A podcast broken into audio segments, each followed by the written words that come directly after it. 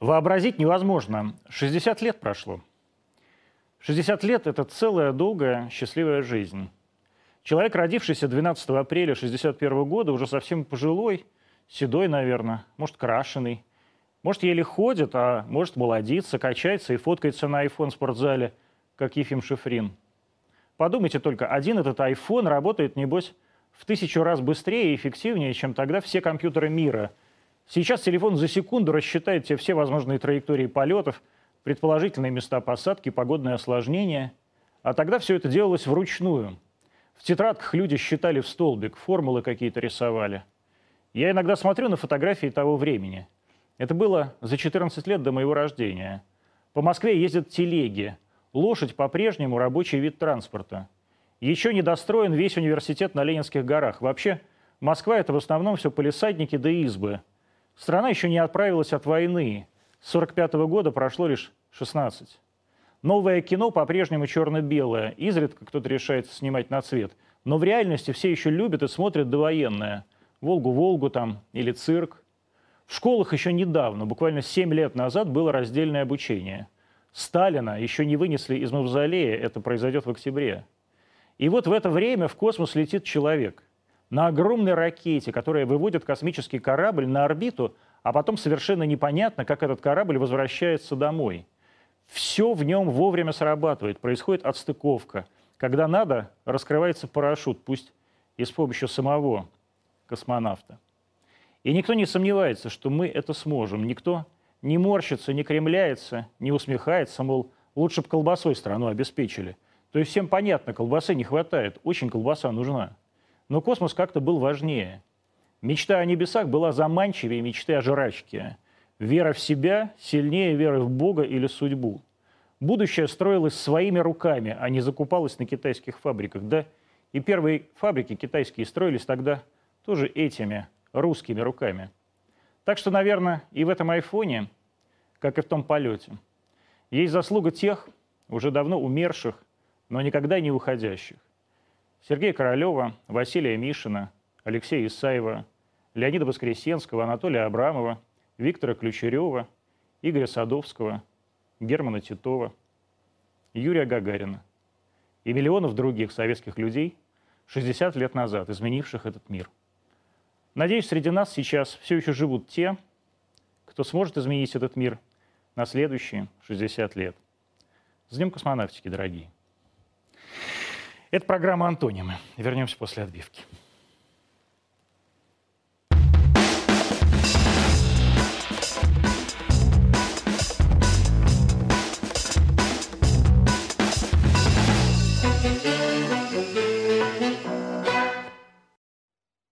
Сейчас в эфире вместе со мной должен был быть Максим Леонард Шевченко, известный публицист и лидер партии «Свобода и справедливость». Она раньше называлась КПСС, это такая спойлерская партия – Багда, которая когда-то организовал такой политтехнолог Богданов.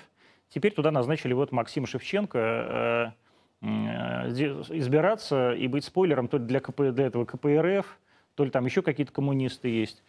В общем, э, Макс отказался сниматься сейчас, выходить в эфир, потому что ему не понравилась обложка трансляции. Покажите, пожалуйста, обложку. Здесь вот я то ли стрелка, то ли белка, и Максим Леонардович, то ли стрелка, то ли белка. По-моему, прекрасная смешная обложка. Максим э, не захотел быть животным. А, я не стал уговаривать Максима Леонардовича, честно скажу, даже не вышел к нему из аппаратной а поздороваться, потому что я а, дико раздражаюсь и пугаюсь, когда сюда приходят люди, так серьезно относящиеся к своей персоне. А программа наша юмористическая, вы это знаете. И если люди, у людей абсолютно чувство юмора отсутствует – то, возможно, этим людям не надо идти ни в какие эфиры. А, я считаю, что не нужно идти и на выборы, потому что у нас и так а, серьезных мудаков на нашей прекрасной планете и в нашей Государственной Думе хватает. Зачем хорошие люди, но лишенные чувства юмора, туда идут, как Максим Леонардович, мне совершенно непонятно. А, я очень переживаю, что Макса сейчас нет, я к нему прекрасно отношусь. А как вы понимаете, никто не хотел никого обидеть, когда э, в нашей стране э, тебя изображают белкой или стрелкой. Каждый из нас с вами, дорогие зрители, понимает, что это комплимент. И э, если вы посмотрите на обложки, э, прекрасные, с моей точки зрения, обложки, на которые мы тратим э, целый день работы, э, если какие-то люди э, по этому поводу переживают, то таким людям, мне кажется, лучше все же сидеть дома или вести свои националистические трансляции в своем ютубике. Это всегда ужасно полезно. Поэтому сегодня я буду опять с вами, э, так сказать, этот вечер до 9 вечера. Э, мы в эфире RT Doc, мы в эфире YouTube Рутьюба, мы в эфире э, ВКонтоса и э, Фейсбука, и также мы в эфире Яндекс Эфира. Э, я хочу вам вот что сказать. Я хочу начать с того, что мы повстречались здесь с начальством русского YouTube, э, которое само вышло на связь. И мы э, с ними пришли к выводу, что э, работать нам вместе важнее, чем не работать. А YouTube никаким образом не собирается нас пушить, помогать нам и так далее. Вот, никаких преференций для нас русский YouTube делать не будет, это совершенно точно, и мы видим это сейчас. Например, вот сейчас должна была быть реклама этой трансляции, но, по-моему, ее до сих пор нет, а, потому что ручками YouTube ничего сделать не может.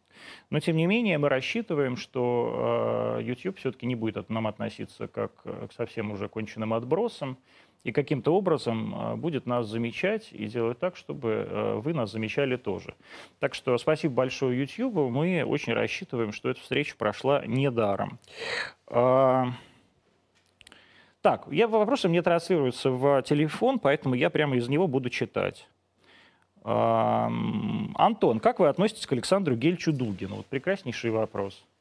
Вы знаете, есть э, такая э, моя коллега, я не буду называть ее фамилию, она работает э, советником Дмитрия Константиновича Киселева, генерального директора РИАНа МИА России сегодня. И вот она мне регулярно пишет, что ей нравится в нашей работе моей дирекции, не нравится – какие гости, значит, э, здесь быть не должны. Ее ужасно, ужасно она переживает от того, что у нас работает Сергей Мардан. Кстати, подписывайтесь на канал Арте Россия и смотрите, там Мардан Бой, э, прекрасная совершенно программа дебатов, которую мы будем продвигать и дальше. Вот, и однажды она мне написала, там у Мардана был как раз Александр Гельч, и она написала, вот, это же основоположник русского фашизма, а, и вот не знаю, случайно ли вы это делаете и продвигаете русский фашизм, а, но вы, конечно, мерзавцы, написала мне она. Я ужасно уважаю Александра Гельча Дугина, я совершенно не согласен с Александром Гельчем ни в отношении к евразийству, ни к формулировках, а, ни в формулировках. Но, во-первых, он должен быть героем и антонимов тоже, и я жду Александра Гельча. А во-вторых, я считаю, э, как бы я не был не согласен с э, ним самим и с его э, литературным и философским творчеством, я считаю его одним из самых выдающихся своих современников, и я горжусь жить с Александром Гельевичем Дугиным в одно время. А, так что, Александр Гельевич, мы всегда вас а, ждем в любом эфире, который вы делаете. Антон, а вы считаете, что в России есть оппозиция? Я говорил по этому поводу неоднократно. Оппозиция а, предполагает некую альтернативу позиции. То есть вот у вас есть власть. Эта власть в нашей стране а, представлена Владимиром Владимировичем Путиным, а, Михаилом Владимировичем Мишустиным, не знаю, Валентиной Ивановной Матвиенко и другими руководителями государства. По всей видимости, предполагается, что в демократическом обществе власть должна меняться – но она должна меняться только тогда, когда у тебя есть действительно эта оппозиция. То есть, когда у тебя есть, э, не знаю, 300 человек, которые сидят в парламенте и которые готовы действующую власть поменять во всех ее проявлениях, от э, главного кабинета в Кремле до кабинета какого-нибудь там министерства, министра просвещения. И если э, это не происходит, если таких людей нет, и если такой, оппози... если, такой вла... если такой структуры нет, да, которая способна а, моментально заменить власть, то, соответственно, это не оппозиция. Ну, не предполагаете же вы, что Любовь Соболь, или как вот эта женщина в белой тюле, которая а, фотографировалась у, тюрьме, у тюрьмы Навального, и при, которая якобы врачиха, там, альянс врачей, или как ее там называют, аферистка. Вот, вы же не предполагаете, что вот эти люди, они в состоянии заменить э, премьер-министра Мишустина или директора ФСБ Бортникова. То есть вы на полном серьезе считаете, что вот э, пришел вместо э, Владимира Владимировича Путина Алексей Анатольевич Навальный, да, и что он там вот этого татарского мальчонку, которого отправили на новую землю служить младшим лейтенантом, за, за, заменил, им заменил Игоря Ивановича Сечина, да? Он такой пошел в Роснефть, такой руководить, командовать, летать на Сеченовском Ми-8, строить нефтепроводы, да, и, торгов... и там, сказать, договариваться с ОПЕК. Вы на полном серьезе считаете, что это возможно? Вы правда так безответственно относитесь к своей стране, что готовы свою страну отдать вот этим людям, авантюристам, абсолютно безответственным, бессмысленным, непрофессиональным, глупым. Вы действительно способны за них проголосовать. Я не удивляюсь, когда за них выходят дети из ТикТока. Я вот там пока пытался как-то, мы, мы что, что что делаем в ТикТоке, да, смотрел на этот ТикТок, я потом удалил его просто из своего телефона, чтобы уже не плакать по ночам, потому что это очень депрессивное зрелище. Это хуже, чем э, секта Сергея, Сергея Романова в Екатеринбурге. И э, вот когда дети тиктокеры выходят, э, так сказать, за Алексея Анатольевича Навального, он для них дед, да? А, и они как бы для них такой гораздо взрослее, да, чем для меня сейчас, там, условно говоря, Валентина Ивановна Матвиенко. Это мне понятно, но вот взрослые люди, когда э, на полном серьезе, пожилые вот эти кинематографисты какие-то, эти критики, вот я там недавно какую-то там премию критическую вручали Алексею Навальному за якобы кинематографические успехи, за величайший а, кинематографический труд, а элиту практически снял вот как раз там весну, Алексей Анатольевич, в Геленджике. А вот вы на полном серьезе считаете, что вот это все а, может управлять вашей страной. И самое, знаете, когда я однажды, 10 лет назад уже прошло, руководил избирательным штабом Михаила Дмитриевича Прохорова. Серьезного человека, взрослого мужчины, олигарха, 18 миллиардов долларов у Михаила Дмитриевича был на тот момент. И я руководил этой избирательной кампанией, и мне казалось, что я причастен к какому-то невероятному историческому процессу. И вот у Михаила Дмитриевича Прохорова в кабинете, у него стоит такая хлебница, деревянная хлебница, вы, наверное, видели на кухнях в Хрущевку. У него в этой хлебнице стоит а, аппарат правительственной связи. Вот я очень хорошо представлял, что если Михаил Дмитриевич Прохоров станет президентом, никто в это не верил, конечно, но, тем не менее, такая возможность, например, гипотетически могла бы быть. Хотя бы потому, что у него вот в этой хлебнице есть номера, по которым он может позвонить. То есть если бы он стал президентом, у человека, который руководил Норильским никелем, огромной инвестиционной группой и вообще понятие неизвестен а, нынешней элите, и вообще людям, которые управляют этой страной от какой-нибудь кон, там кондогопы до действительно Федеральной службы безопасности. То есть он может этим людям позвонить. Вы как считаете, вот, например, так называемая оппозиция, о которой говорите вы, может а, прийти к власти – и просто физически управлять этой страной в 146 миллионов человек, в которой вот там каждым райцентром, каждым ПГТ, каждой губер, губернией управляют люди, которые будут активно им сопротивляться. Когда им активно будут сопротивляться большинство русских граждан, на каждом шагу это сопротивление будет ими встречено, и натурально ведь начнется гражданская война. Вы на полном серьезе считаете, что им вооруженные силы присягнут? Или Росгвардия, или, может быть, а, войска Федеральной службы безопасности, погранвойска. Вы правда считаете, что приказы Любови Соболь или женщины в тюле будут исполнять команд, командиры подводных атомных крейсеров, эскадрилей, ядерных расчетов? Вот вы просто задумайтесь об этом. Вы правда хотите верить страну, в дрожащие руки ничтожеств.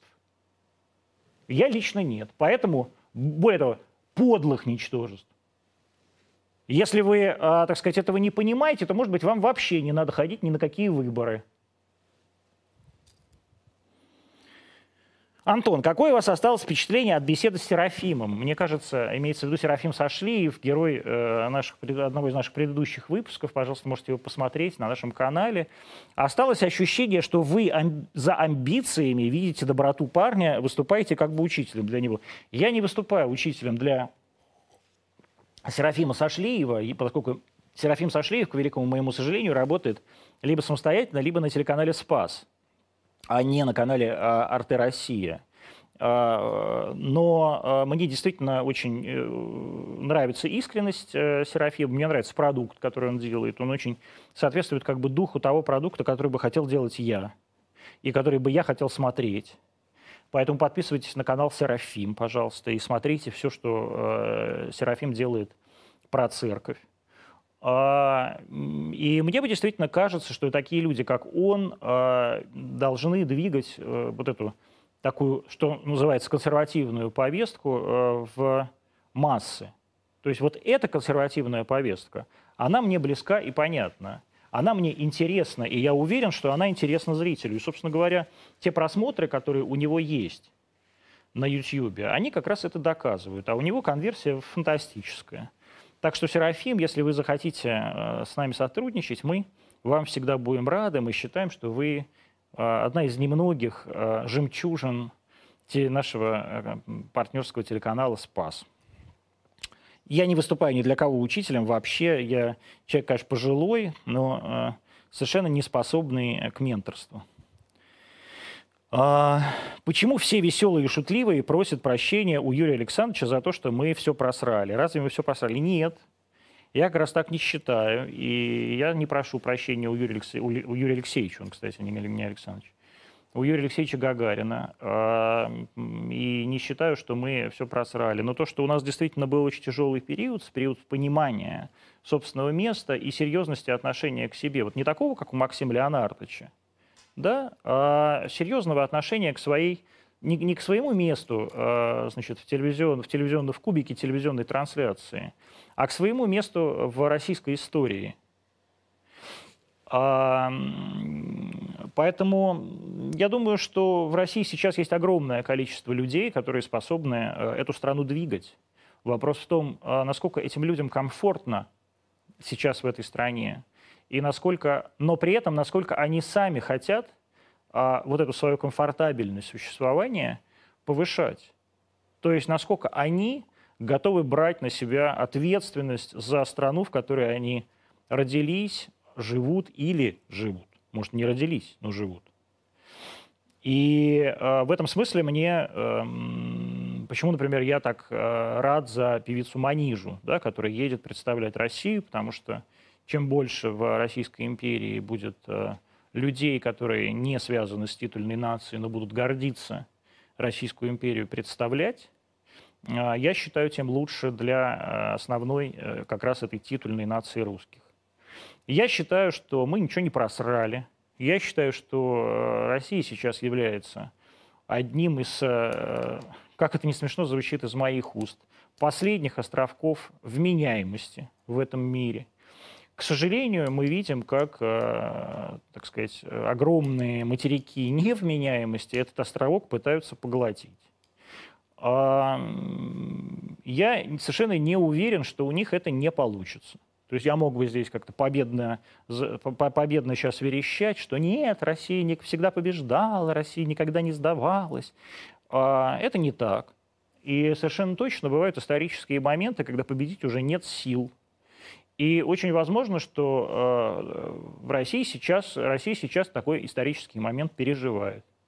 Но э, я вам хочу сказать, что если э, вот как раз тем людям, которые считают себя оппозицией, что если вы считаете, что кампания, которая ведется против России, она ведется не против вас, что она как бы за вас, то вы очень сильно ошибаетесь.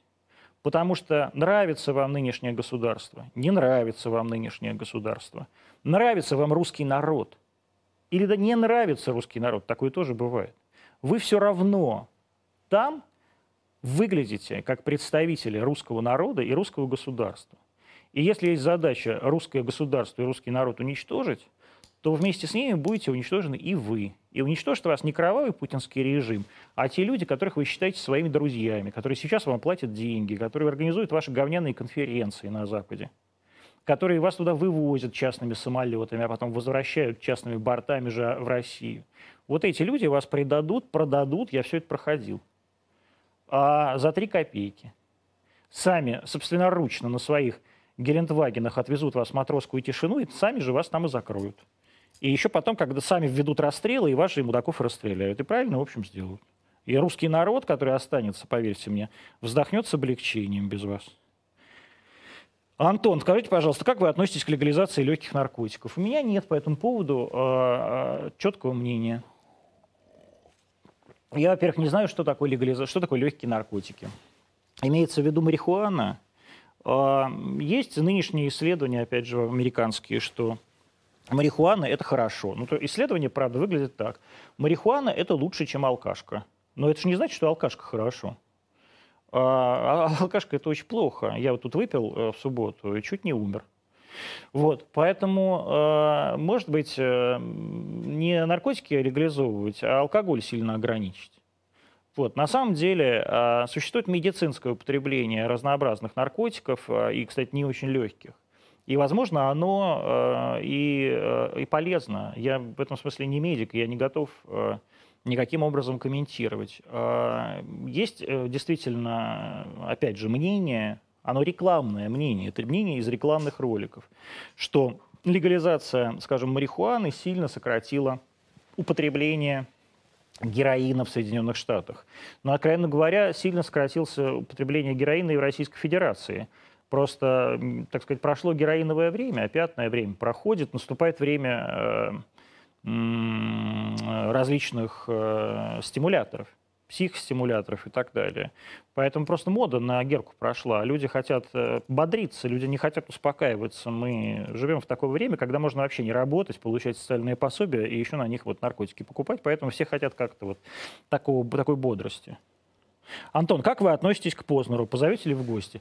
Я с огромным уважением, любовью отношусь к Владимиру Владимировичу Познеру. Мы встречаемся с ним в спортивном зале. Владимир Владимировичу 87 недавно было. Я его поздравляю с э, этой очень серьезной датой. Что ж позовете в гости? Я всегда зову в гости э, кого угодно, и Владимир Владимирович это просто мечта, а не гость. Я просто не очень дум... не уверен, что э, Владимиру Владимировичу это, ну, как бы этот разговор будет комфортен и по душе, и что он ему просто нужен. Вот это вот. А так я, конечно, я буду рад видеть Владимира Владимировича Познера, мне есть о чем с ним поговорить, я буду счастлив. Проблема в том, что Владимир Владимирович даже меня, по-моему, не узнает, когда встречается со мной. Так что, если вдруг узнает, Владимир Владимирович, маг, мигните, потому что я, я стесняюсь, э, я с вами здороваюсь все время, вы со мной тоже, но я стесняюсь как-то вас открыто об этом это самое, попросить. А Стрелков крут, считаете ли его цельным человеком или это фрик? Вы знаете, у меня вот такая как бы история. Я ко всем людям, которые в эту программу приходят, и вообще ко всем людям, которые со мной разговаривают, отношусь с э, искренними чувствами. То есть я никому не отношусь плохо. Вот видите, сейчас Макс ушел, а, и я все равно к Максиму отношусь э, по-товарищески. Я, он, правда, мне не чужой человек. Вот, я, правда, просто не захотел даже с ним вступать ни в какую, ни в какую конфронтацию, поэтому и не вышел. Вот, но э, я к Игорю Ивановичу Стрелкову отношусь с интересом.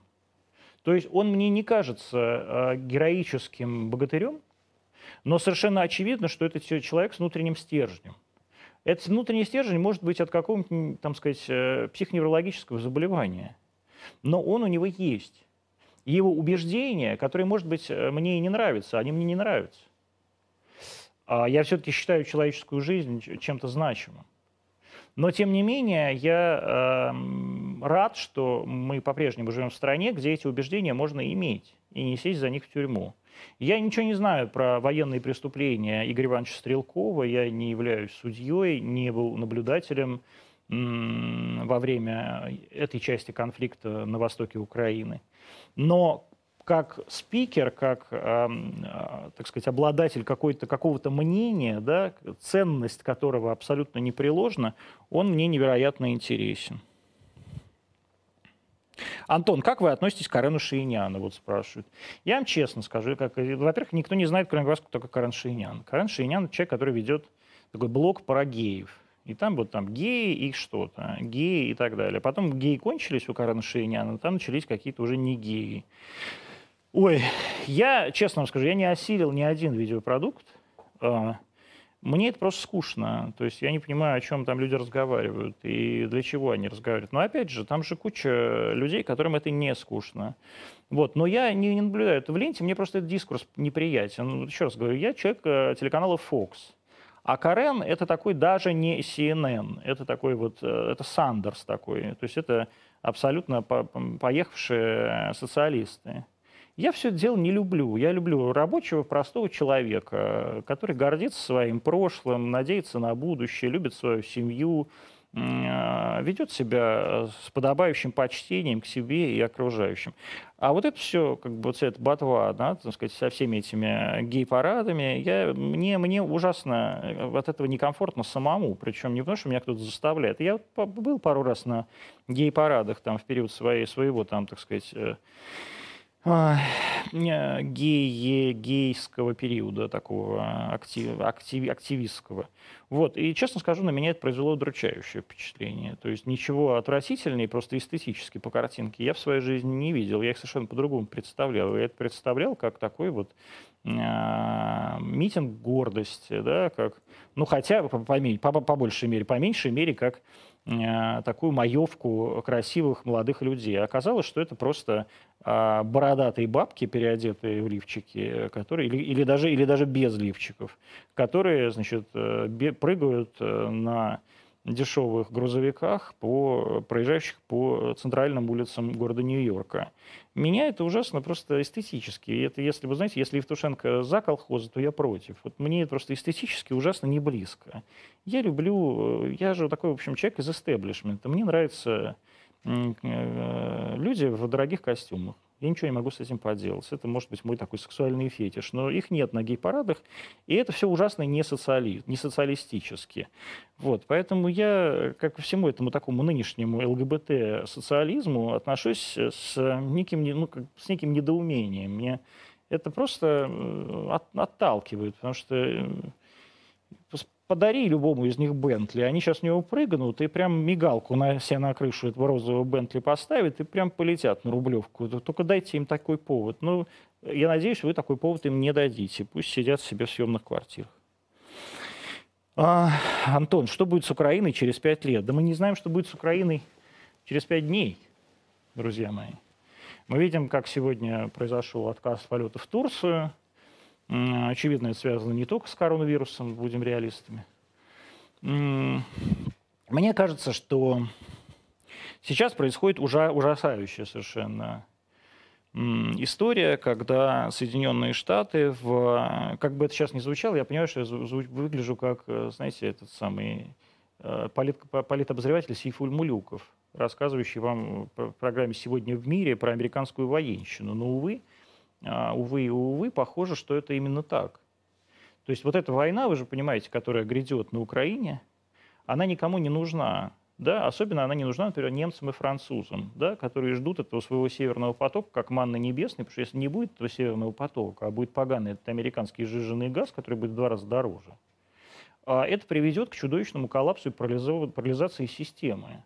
Соответственно, все правящие партии, которые сейчас управляют Германией и Францией, проиграют выборы – причем повсеместно. Потому что, это, потому что проиграют выборы на фоне увеличения энерготарифов, которые приведут к росту цен там, в 1,3, в 1,5 раз. Соответственно, как бы нынешней государственной системе, американ... Э, в смысле немецкой и французской, нужно сохраниться. То есть они делают все, чтобы этой войны не случилось. Единственные люди, которым действительно эта война нужна, это американцы, потому что президент Байден обещал уже Конгрессу, что никакого Северного потока-2 не будет, и вообще им нужно каким-то образом а, убедить европейских партнеров в о том, что любые контакты и деловые контакты, нормальные контакты с Российской Федерацией, они невозможны. Кроме всего прочего, если мы построим Северный поток, то э, никому не будет нужен вот этот уже старый газопровод Уренгой Помар Ужгород, через который идет наш газ сейчас э, в Европу и который проходит через территорию Украины, соответственно, Россия не будет платить за транзит. Соответственно, кому-то придется украинцев содержать, потому что украинцы сами себя содержать не способны. Ужас заключается в том, что Россия всегда украинцев содержала – и содержало это либо прямым образом, как с газом, да, то есть когда мы платили за транспорт, и еще и понимали, что у нас украдут там одну десятую.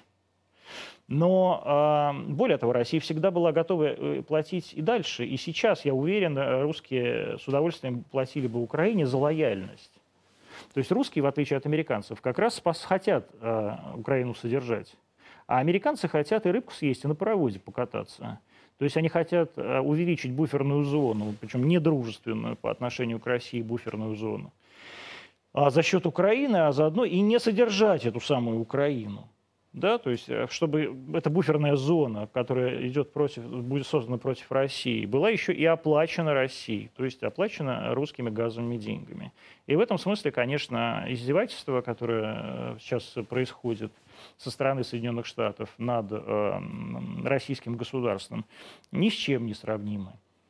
И в этом, поэтому, конечно, Россия, вне всякого сомнения, ответит на малейшие серьезные агрессивные проявления на востоке Украины.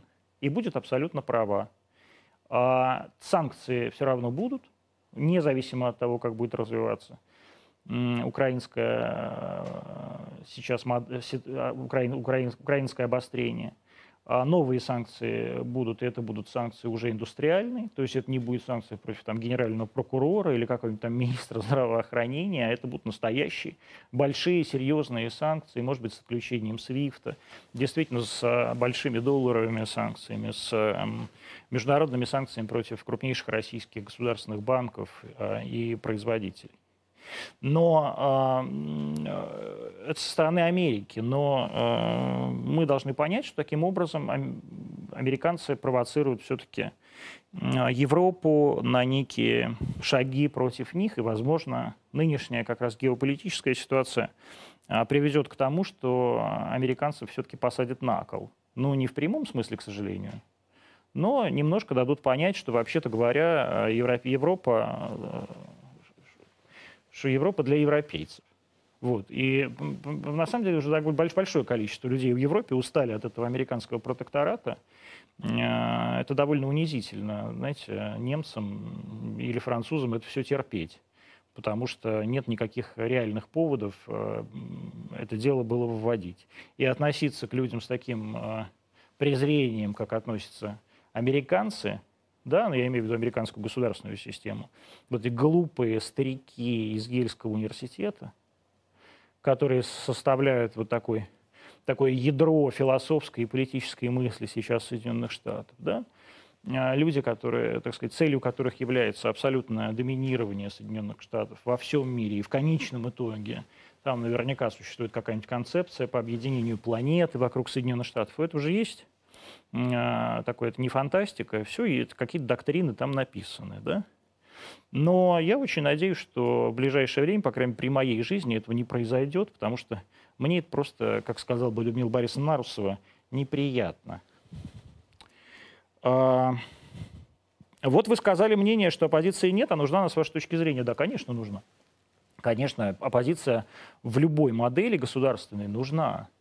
И любая государственная модель она к этому приш, приходит. То есть всегда бывают откаты в каких-нибудь авторитарных э, таких э, философиях, ну, вроде китайской, да, которая сейчас произошла с Си Цзиньпинем, да, который ввел вот это пожизненное правление, право на пожизненное правление, которое у него есть, но которого не было. И ведь его не было именно потому, что когда-то Дэн Сяопину стало понятно, что, так сказать, некая сменяемость власти, она необходима для нормальной работы государственной машины.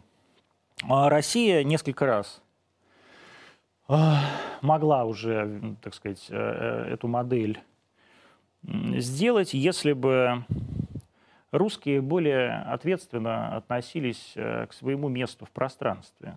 Понимаете? То есть все-таки люди должны понимать, что строительство оппозиции предполагает некую, некое самопожертвование – при этом самопожертвование без фрик-шоу. То есть нельзя, то есть вот это вот все походы в Тюле к Владимирским колониям, это не есть самопожертвование, это издевательство над русским человеком. А самопожертвование это все-таки э, что-то, ну какая-то попытка от, отказа от того э, положения в государстве, которое у тебя уже есть. Ну, условно говоря, вот если Дмитрий Анатольевич Медведев попытался сделать свою оппозиционную партию, да, а не шел бы в Единую Россию, это было бы интересно. Но в России просто нет людей, которые способны э, так серьезно и исторически подходить э, к своему месту. Все относятся к себе как к функции. Это в некотором смысле хорошо для бюрократического аппарата, но, безусловно, плохо для государственной политической системы. Э, как только в России люди поймут, что им не только есть что терять, но и что для того, чтобы изменить будущее, им надо это потерять, тогда э, у нас появится действительно серьезная нормальная оппозиция, которая э, станет властью и которая э, сбалансирует государственную систему. Пока так, такого нет, э, нынешняя форма государственного управления самая эффективная. Дай бог долгих лет Владимиру Владимировичу Путину. Э, слышали ли что-нибудь про творчество Михаила Елизарова? Нет, не слышал.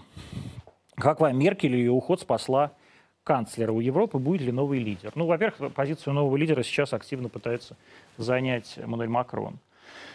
А, именно потому, что уходит э, матушка. Но э, что я думаю про матушку? Матушка прекрасная бюрократка, абсолютно лицемерное создание, но при этом это главный действительно стабилизирующий фактор в Европе. Именно поэтому столько лет коалиция, которую она возглавляла, приходила к власти Федеративной Республике Германия – и 18 лет она будет канцлером. А вы все Путина ругаете.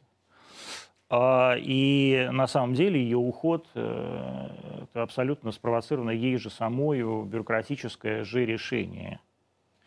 Никто ее не понуждал уходить, и она могла там сидеть еще до смерти э, в этом своем кабинете канцлерском.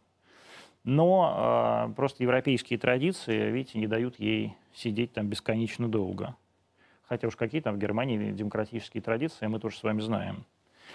А, я отношусь э, к фрау Меркель с огромнейшим уважением. Я считаю, что это выдающийся, совершенно эпохальный лидер, которая сумела пройти весь путь на посту канцлера по срединному пути. Вот в буддизме есть такое понятие мадхьяма пратипат, срединный путь.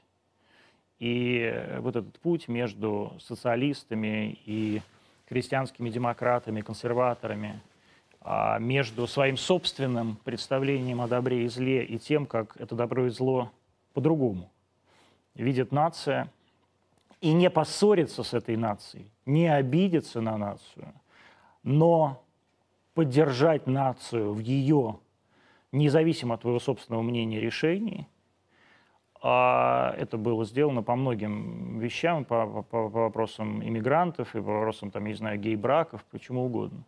Это невероятный талант э, Меркель. И именно поэтому она столько лет и была канцлером, и так уверенно побеждала на этих выборах. Я, э, мне действительно, когда уходит человек такого масштаба, столько лет управляющий на одной из основных функциональных систем э, в мировом э, таком государственном устройстве, становится не только грустно, но и страшновато. Я не знаю, как с этим справится немецкая государственная система. То есть она с этим точно справится. Но справится ли она с этим самостоятельно? Справится ли она с этим э, по-прежнему, возглавляя, идеологически возглавляя и финансово, на самом деле, возглавляя Европейский Союз? Или ей придется при, прибегать к помощи американцев, как это было э, много раз – а мы посмотрим. Если второе, это будет очень грустно, как мне кажется, и действительно опасно для российского государства. Пошли бы в большую политику, э, мэрство, э, депутатство. Я, во-первых, избирался, в смысле, баллотировался на позицию мэра, если вы не знаете, в 2018 году и собирал подписи, но не собрал эти подписи. А, я не могу сказать, что это было какое-то тогда мое серьезное решение. Я действительно было решение спонтанное и а, скорее символическое. Я понимал, что, скорее всего, никто меня не, за, не зарегистрирует. И что, никто, что с эти подписи собрать практически невозможно. Но сейчас с каждым днем я все больше и больше убеждаюсь, что я нахожусь на своем месте.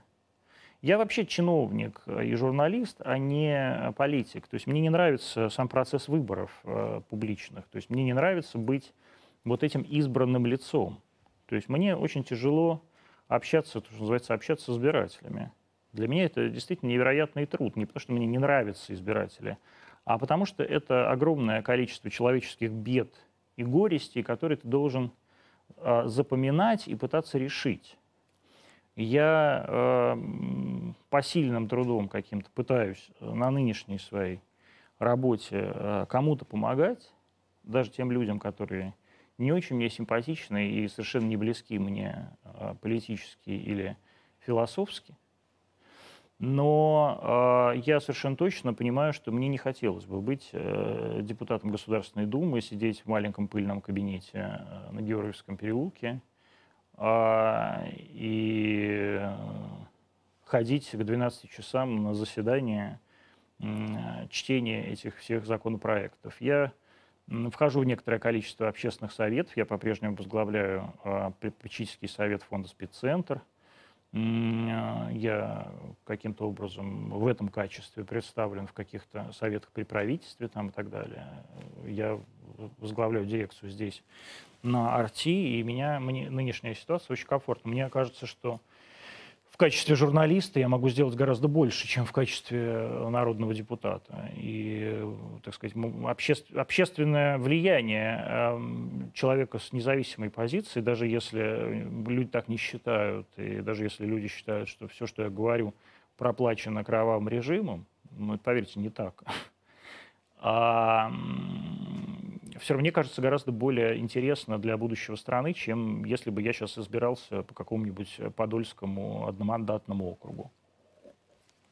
И случайно был бы там избран от своего родного города. Вы подписывайтесь, кстати, на канал «Колокольчик». Вот я вижу, показывают мои носки. Это за лайки, видимо, да? Сколько у нас смотрит сейчас трансляция? Прекрасно. Лайков можно побольше. Вот мне говорят 500 лайков. Пожалуйста, не забывайте ставить лайки. Лайки — это прекрасно. Как вы относитесь к творчеству Константина Богомолова, спрашивают. Знаете, я не видел, видел один спектакль Кости, это было очень много лет назад, и я не помню, что это был за спектакль. Я не могу сказать, что он произвел на меня какое-то выдающееся впечатление, потому что если бы это было выдающееся впечатление, я бы помнил а что это за спектакль. Вот, но, а, то есть это, как скажем так, э, Костя это все-таки такой театр буфанады, театр про тусовку. А я не, не, не, не, не люблю тусовку. Я к ней не отношусь вообще никак. Э, и стараюсь вообще поменьше, поменьше общаться с э, разными людьми. Вот, но, тем не менее, я к Константину отношусь с огромным интересом. Он, очевидно, ярчайшая фигура в русском театре, и он все-таки муж женщины, с которой у меня был многолетний довольно успешный творческий дуэт. А, она мне больше, чем товарищ, поэтому я за нее рад. Вот, мне нравится, ну, так сказать, то, как Костя пишет, мне нравится то, как Костя формулирует свои мысли. Я несколько раз Костю звал в эфир, но, видите, Константин э, сходил во все эфиры, включая «Госпосами» телеканал «Дождь», но к нам не идет. Костя, приходи, пожалуйста, когда сможешь, мы тебе всегда будем рады. Добрый вечер, Антон. А, что скажете по публикацию нидерландскими журналистами переговоров по сбитому Боингу? Я, честно говоря, не читал эту публикацию, не знаю, что... А, когда Россия и Китай откажутся от доллара? Вы так задаете мне вопрос, как будто Михаил Делягин а, или какой-нибудь там финансовый аналитик. Я, честно говоря, считаю, что это, ну, то есть, это довольно быстро произойдет, причем не потому, что все откажутся от доллара, а потому что доллар утратит свою технологическую функциональность, да, то есть будет найден какой-то другой, более современный э, эквивалент, э, согласно которому будут рассчитываться мировые валюты. Э, и, видимо, очень возможно, что это будет какая-то одна большая криптовалюта, какой-нибудь биток. Вот, и через него будет проходить, э, соответственно, конвертация всех валют. Может быть так, может быть нет. Ну, то есть, опять же, биток – это такой очень спекулятивный инструмент. Я не знаю. Ну, то есть, совершенно точно технологически нужна какая-то более независимая, независимая финансовая платформа, чем э, национальная валюта одного, одного государства мира. Да? А это просто сильно усложняет э, политическое политическую независимость других государств. Я уверен, что это в ближайшее время произойдет э, именно благодаря китайцам, причем благодаря юаню. А, па -па -па -па. Антон, позовете на эфир Егора Просвирнина. Мы звали Егора Просвернина на эфир. Егор Просвернин даже не, не, не, не на антонимы, а на Марданбой. Подписывайтесь по-прежнему на Арти России и на Марданбой.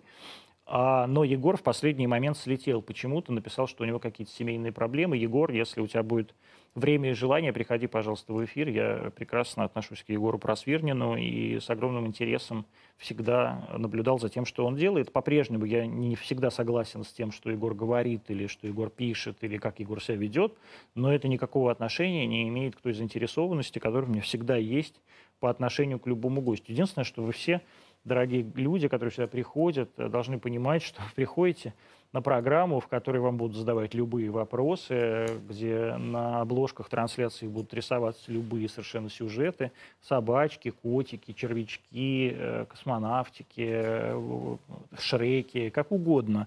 Это, так сказать, наш стиль. Если вы с ним не согласны, не приходите сюда, пожалуйста.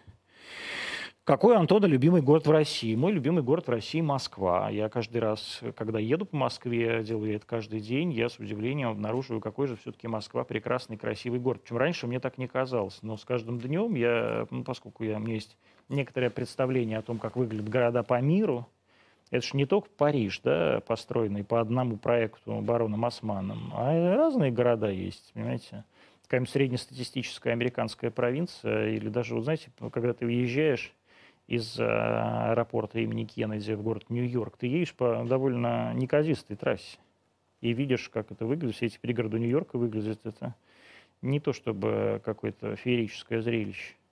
Вот, поэтому Москва мне ужасно нравится. Это очень удобный, очень вкусный, очень недорогой и э, очень удобный город. То есть мне здесь э, последнее время очень удобно. И честно хочу сказать, что огромное количество из того, что здесь... Почему это так? Это произошло благодаря мэру Собянину. То есть на город стало просто приятно смотреть, по городу приятно ходить, для меня это важно. Я живу сейчас э, недалеко от Курского вокзала, и я хочу сказать, что раньше этот район раньше был одним из самых омерзительных и неприятных, ну, когда я был, мне было лет 15 а, районов в стране, в стране причем, то есть это был просто очень опасный район. А сейчас это невероятно невероятно домашний, э, стриженный, такой тихий центр с старушками, гуляющими с своими собачками, здоровающимися, приносящими друг другу еду и так далее. Это очень все мило. Как будут отнош... развиваться отношения с Америкой? Плохо будут развиваться отношения с Америкой, потому что так сказать, американская, я еще раз сказал, потому что нынешний американский истеблишмент весь состоит из людей, которые идеологически готовы к новой войне.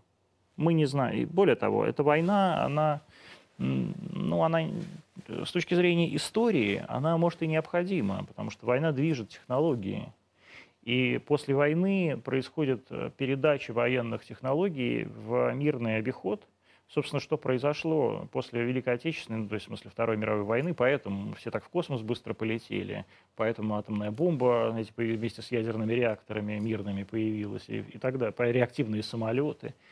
А, вот, все это произошло благодаря военным технологиям в срочном порядке, да, эскалируемым а, с 1939 по 1945 годы.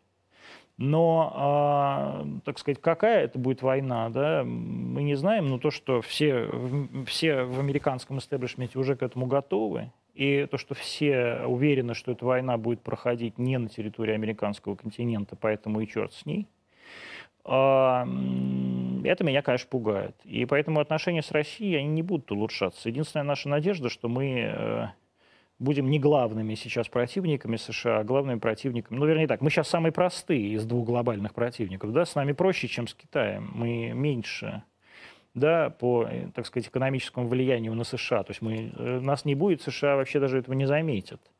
Да, но э, Европа заметит. Европа заметит. И здесь мы все должны просто понять, что мы и есть Европа. И в наших руках сейчас, в руках европейцев, немцев, французов, итальянцев – русских, а спасение Европы от совершенно обалдевшего а, американского вот этого белого ельского истеблишмента, да, управляемого старыми идиотами, которые живут по какой-то там а, концепции Збигнева Бжезинского, который требовал, так сказать, от, э, России без Украины не Россия или не империя и так далее. То есть очевидно совершенно, что каким-то образом противостоять э, Америке мы будем, будем противостоять дальше. Я, честно говоря, очень печально на все на это смотрю. А... Так. Антон Вячеславович, скажите, пожалуйста, капслоком прям пишет нам. Есть ли надежда на то, что пройдут реформы федеральных каналов, а именно смена э, старых руководителей? Я не стал читать, как называет э, читатель. Я, во-первых, не вижу ничего, не вижу в этом никакой надобности. А зачем? Вам чем мешает Константин Львович и Олег Борисович? Прекрасные люди, э, талантливые, каналы э, занимают свои места, так сказать. Вы правда думаете от того, что вместо Эрнста придет какой-нибудь, приду какой-нибудь я и будет лучше? Не будет. Не будет совершенно лучше. А мир, медиа уходит в новые какие-то площадки, да, совершенно не факт, что федеральные каналы, большие каналы, такие, как бы, в которые выполняют вообще функцию информационно-развлекательной доминанты на медиарынке, да, ну там как ABC или там Первый канал, а, или BBC One, они должны в нынешнем формате или там в формате 15-летней давности сохраняться. Вот все вот люди, скажем, типа Алексея Анатольевича Навального или каких-то другие говорят, что ой, вот нас не пускают к Первому каналу, ужас, ужас, нам не дают слова сказать, но вы же видите, какие у вас просмотры на YouTube. Вот телеканал «Дождь», богоспасаемый, так сказать, открыл свою трансляцию, и там, где упоминается слово «Навальный», там сразу по миллионам просмотров. То есть все, кто хочет потреблять этот контент, они его потребляют вот в открытом доступе, пожалуйста, у вас, так сказать, в прямом эфире ежедневно, мы тоже с вами в прямом эфире. У нас нет никакого, э, есть кабельный канал, но вряд ли вот мы сейчас с вами это все смотрим. Интересно было бы посчитать э, количество людей, которые нас сейчас в прямом эфире смотрят на кабеле и здесь в эфире YouTube, Рутюба, Яндекс Эфира там и ВКонтоса, да? Вот, поэтому я желаю долгих лет и долгой творческой жизни и Константину Львовичу, и Олегу Борисовичу. Я считаю, что они на своем месте, и совершенно не нужно, так сказать, на, на это место претендовать. Людям нужно создавать свои собственные места. Медиарынок развивающийся, бурно развивающийся и вообще действительно доминирующий сейчас на таком а, рынке смыслов, да, поскольку, ну, там, условно говоря, рынка книгопечатания, несмотря на то, что он огромный, а все равно он довольно, довольно ничтожный. Вот, э, поэтому проще сделать что-то свое, чем отобрать чужое. Не надо ни на что чужое претендовать. И, знаете, и Константин Львович, и Олег Борисович люди молодые еще по нынешним меркам э, и бодрые. И я правда вам говорю, я много людей знаю, и много людей. И сам, знаете, когда-то, сколько-то лет назад думал, ой, мы, мы моложе, мы сейчас придем, порядок наведем. А нет, не придем и не наведем, потому что мы гораздо более унылые. У нас э, мы, то, мы тоже на самом деле на этом рынке столько же работаем. Вот я с 96 -го года работаю. И э, почему вы думаете, что будет лучше? Нет, не будет. Точно не будет. Дай бог им здоровья. Антон, что делать, чтобы национальный видеохостинг был конкурентом? А, ну, во-первых, нужно э, создать преференции для национального видеохостинга. Если мы уже создали, условия для того, чтобы э, у вас был какой-то э, монополист на любом рынке. Ну, например, вот с таким же успехом. Давайте мы забудем слово YouTube. Дайте вот скажем слово «Газпром». А вот э, монополист на рынке газа. А, а вы говорите, вот у нас есть какой-то там говногаз, и мы хотим, чтобы он был конкурентом «Газпрому». Но очевидно, что он не станет просто так конкурентом «Газпрому». То есть если у него даже все будут такие же функционалы, то рынок уже занят «Газпромом». И сделать просто такой же видеохостинг недостаточно. Нужно заставить э, вот этот условный «Газпром» поделиться своим, э, своим, своей монополией. А это глагол «заставить», или, как э, говорил в свое время президент тогдашний Дмитрий Анатольевич Медведев, «принудить», а он все равно предполагает некие насильственные действия. То есть если государство э, будет спокойно сидеть и смотреть на то, как компания «Газпром Медиа» делает свой трутьюб, э, и, ничего, и никаким образом не э, позволять этому рутьюбу да, расширять свою аудиторию да, за счет Ютьюба, потому что ну, нет другого счета. А это значит, что никакого рутьюба не будет. Государство должно оказывать моральную и юридическую поддержку. Вот еще раз говорю, не надо закрывать YouTube. Ну, то есть я вот говорил, что надо. Сейчас мы как-то поговорили с ними, у меня нежнее к этому все. Но я совершенно убежден, что на рынке должен появиться конкурент. Это улучшит для всех э, жизнь. В том числе, между прочим, это улучшит жизнь YouTube. Он станет гораздо более адекватным. И э, по отношению к своим клиентам, в том числе и коммерческим клиентам, они будут гораздо более усидчивыми, гораздо более вежливыми, они будут предоставлять гораздо большее количество возможностей для этих людей по желанию, просто потому что рынок не будет монополизирован. Любая монополизация рынка – это плохо. Если государство монополизацию допустило, теперь государство должно насильственно рынок размонополизировать. Как это насильственное действие будет происходить, я не знаю. Это задача, ну, то есть я готов войти в любую консультативную группу государственную, которая будет это дело обсуждать, а потом проводить. Я считаю, что это надо делать быстро, пока еще есть время. А как мы можем противостоять Америке, кроме ядерного взрыва? А... Ну, я э, не верю в ядерную войну. Я считаю, что есть какие-то технологии, которые э, мы с вами не знаем и на полном серьезе обсуждать не будем, которые позволяют таким большим странам, как Соединенные Штаты и Россия, думать о перспективе локальных войн. А, но а, совершенно очевидно, что у России есть, э, собственно, почему э, все так э, против Северного потока, да? Потому что Северный поток обеспечит абсолютную доминанту России в энергетической безопасности Европы окончательно, да? на ближайшие там лет 20. А ввиду э, тотального отказа европейцев от ядерной энергетики, где мы тоже сейчас лидеры на рынке, да, в нашем, на нашем континенте. Поэтому э, я верю все-таки в такие экономико-торговые э, рычаги воздействия. Да? То есть у американцев есть доллар, но, но у нас есть газ. А, люди глупые в таких случаях обычно пишут, а вот посмотрите, сколько стоит Facebook, а посмотрите, сколько стоит Газпром. А люди умные тогда им отвечают, идите своим Фейсбуком себе печки и топите. То есть классно, что вы верите в то, что цена а, равна, э, так сказать, капитализации на бирже, то есть, то есть спекулятив, спекулятивным инструментом. Но в реальности существуют э, действительные ценности, неприходящие ценности, которые никуда никогда не девались. Да, Фейсбука не было никогда в жизни, и через 20 лет, может быть, не будет. А топить печку вам придется потому что зиму вам никто не отменял. И в этом смысле э, у нас пока есть э, некие уникальные, уникальное предложение, которое способно заменить все эти ваши, так сказать, гринписовские, истеричные, э, аферистические совершенно проекты, типа там зеленой энергии и прочего. Все это пока, к сожалению, не, не вариант, а, или, к счастью, не вариант. А вот когда будет вариант, давайте уже будем это обсуждать. Позовите Владислава Суркова. Как вы к нему относитесь? Я еще раз говорю, я ко всем людям отношусь с теплотой и нежностью, в том числе и к Владиславу Юрьевичу. Мы с Владиславом Юрьевичем практически не знакомы. Пару раз мы были в какой-то одной компании, только я с удовольствием позову Владислава Юрьевича. Вы же думаете, вы так говорите, а позовите-ка Аллу Пугачеву. Вы думаете, я такой сижу и думаю, нет, я фу, я не буду звать Аллу Пугачеву, кто ее, кому нужна. Нет, ну я же не совершенно, я же не шизофрения, не больной человек. Я всех этих людей зову и понимаю прекрасно, что, скорее всего, они ко мне не придут. Вот, мы зовем всех, это у нас ежедневная программа, и вы видите это по гостям. Когда-то нам очень везет с гостями, когда-то вот не очень.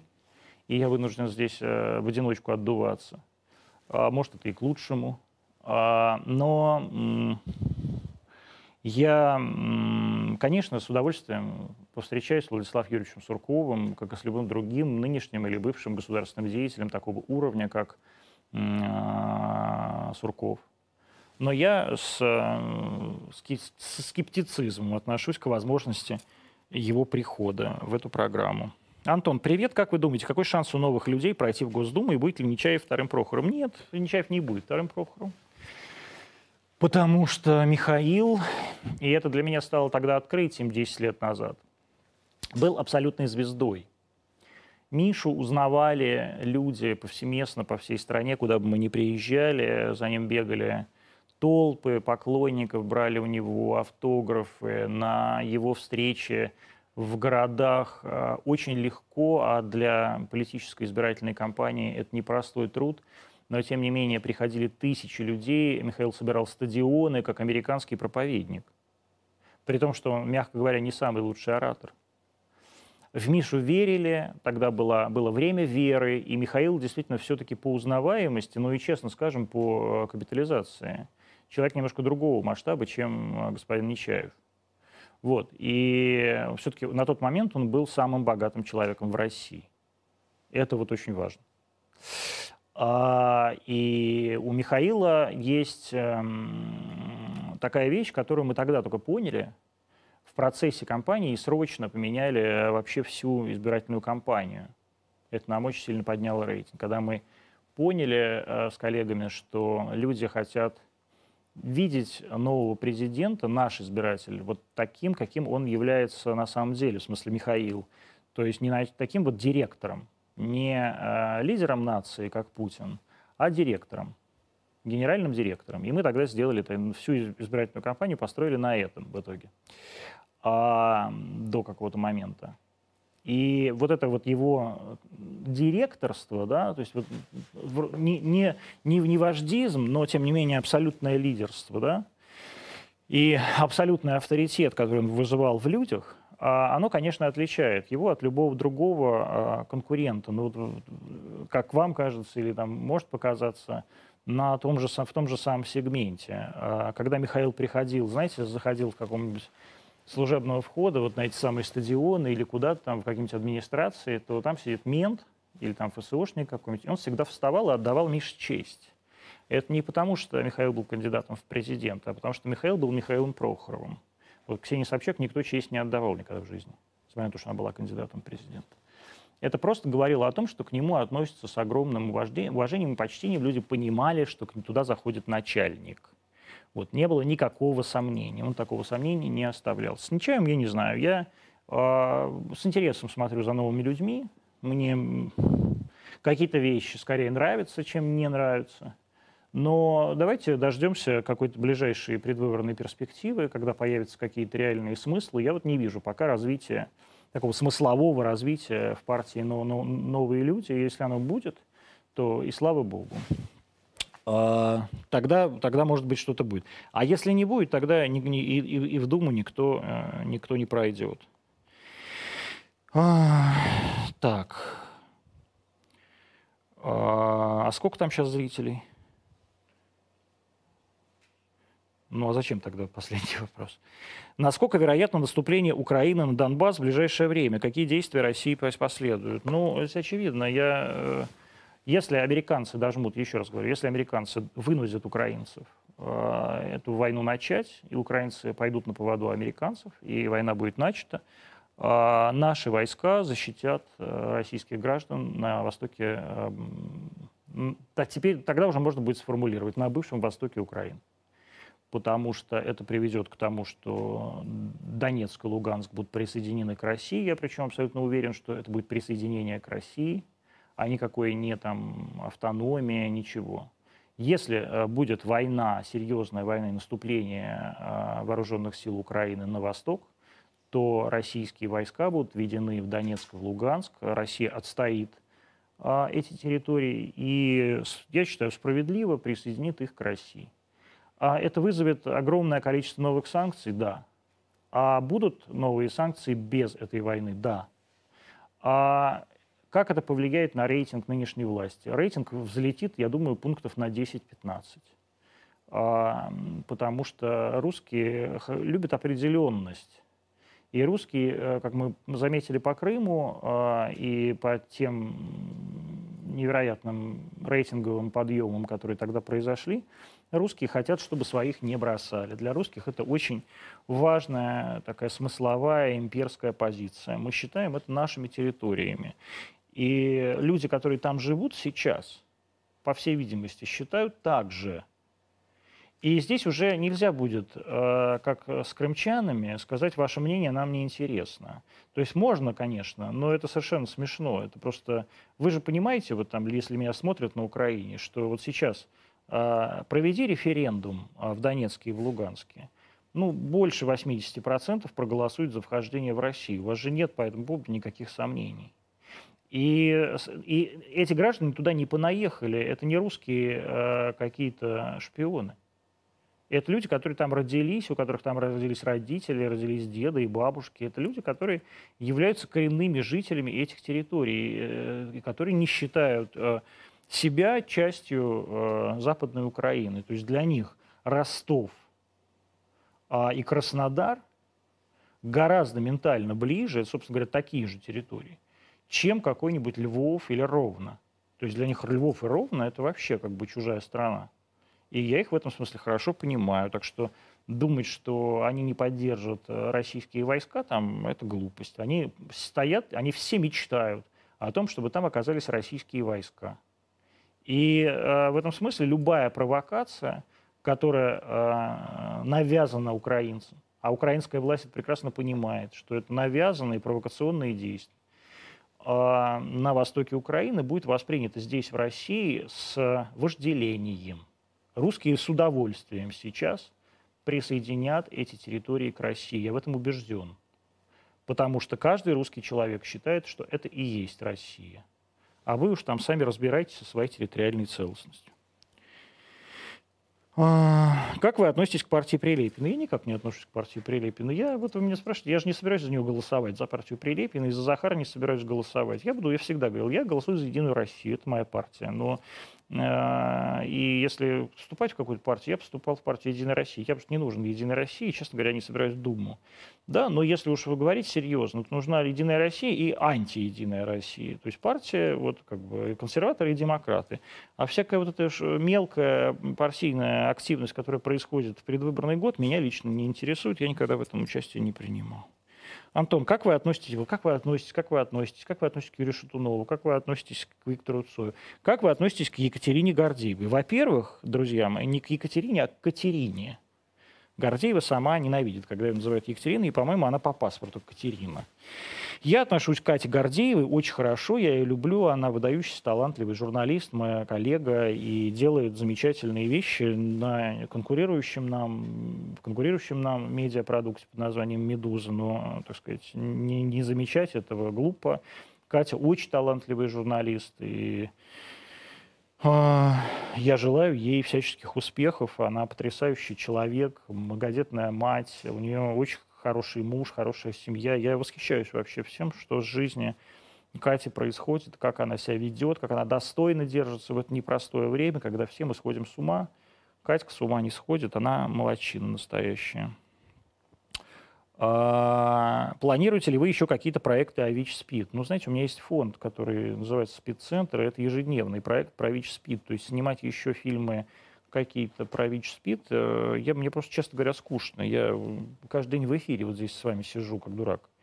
Поэтому э, вы понимаете, что на каждый фильм тратится еще огромное количество времени. Сейчас мы будем снимать фильм про туберкулез. И я прошу Министерство здравоохранения и лично Олега Олеговича Салагая, заместителя министра, нам в этом помочь, потому что без вас, Олег Олегович, нам не дают интервью подведомственные вам организации. Если будут закрывать «Эхо Москвы», вы за них будете заступаться. Друзья, никто не собирается закрывать «Эхо Москвы». Что за глупости какие-то говорить? «Эхо Москвы» — это Газпром, часть «Газпром Медиа», такая же, как ТНТ или НТВ. То есть, ну, не, понимаете, нет, с точки зрения с точки зрения акционирования нет никакой разницы между НТВ и «Эхо Москвы». Никакой. Соответственно, никто не будет закрывать «Эхо Москвы». Зачем? Дело, этот продукт всех устраивает. Алексей Алексеевич Венедиктов – уважаемый, прекрасный журналист и менеджер. И к нему лично очень хорошо, насколько я понимаю, относится Владимир Владимирович Путин. Они вместе знакомы. У Алексея Алексеевича функция, которую он выполняет в полной мере и даже лучше. Поэтому никто не будет закрывать «Эхо Москвы». Если меня вот будут закрывать, будет ли заступаться за нас «Эхо Москвы»? Это вот хороший вопрос. Но если вдруг что-то будет угрожать кому бы то ни было из сотрудников «Эхо Москвы» по каким бы то ни было причинам, я, конечно же, буду на них заступаться, потому что это мои товарищи. А хотели бы Ирину Хакамаду пригласить? Ну, хотел бы. Ирина Муцо, ну, приходите, пожалуйста, к нам тоже. А как вы относитесь к прозе и поэзии Серебряного века? Давайте еще один вопрос задавайте после этого, и мы будем закругляться, потому что 21.08, я в прямом эфире один, мне тоже, знаете, довольно тяжело болтать э, самому с собой, с камерой. Я хорошо отношусь к поэзии э, и прозе Серебряного века. Я учился в литературном институте, даже состоял в то время в Мандельштамском обществе. Э, много каких-то студенческих работ посвятил Осипу Эмильевичу. В каких-то даже местах его цитировал ну, так э, творчески, что называется, заимствовал. Вот. Э, ну, вот а, мне нравится, да. Сергей Минаев не скрывает своего позитивного... Давайте последний вопрос будет. Сергей Минаев не скрывает своего позитивного отношения к Борису Ельцину. Но вы, Антон, так и не высказали свое мнение. Ну что за бред? Ну посмотрите, вот первый выпуск со Стрелковым. А, и там как раз этот выпуск вышел в день рождения Бориса Николаевича Ельцина, в день его 90-летия, 1 февраля э, этого года. И там огромная подводка моя про Ельцина. Я к Ельцину отношусь э, с огромнейшим, скажем так, не даже уважением, он для меня вообще небожитель, да.